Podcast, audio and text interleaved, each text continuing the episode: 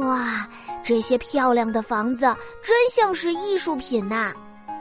当夜幕降临的时候，外滩建筑群在灯光的映照下闪闪发光，与黄浦江对面的东方明珠广播电视塔遥相呼应，真是一幅古典与现代结合的动人画卷呢。下次我要带爸爸妈妈来外滩感受一下，真是太美了。嗯，外滩是上海最美的角落之一，还是值得一去的。看看，那你知道现在上海人口最多的区域是哪里吗？哎呀，这可把我难住了呢。嘿嘿，我来告诉你吧，是浦东新区哦。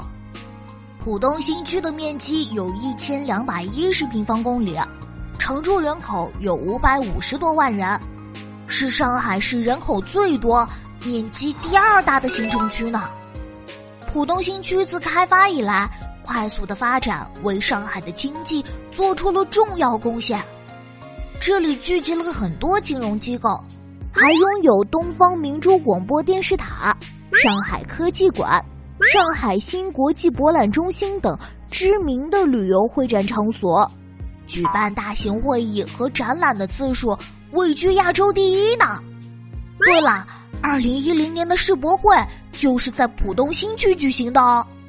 不仅如此，浦东还是上海重要的交通枢纽，浦东机场、海底隧道、地铁线路、磁悬浮列车形成密集的交通网络，将浦东与全国、与世界更紧密的连接在一起。浦东新区真是一个实力强大的辖区呀！没错哦，我们一起期待上海浦东未来更好的发展吧。看看，今天返程的时间到了。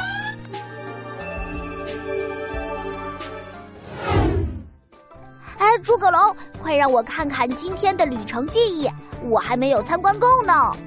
在这里呢，你看。